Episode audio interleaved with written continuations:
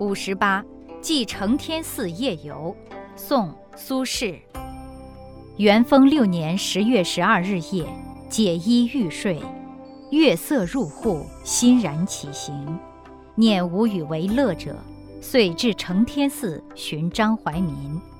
怀民亦未寝，相与步于中庭，庭下如积水空明，水中藻荇交横，盖诸柏盈也。何夜无月？何处无松柏？但少闲人，如吾两人者耳。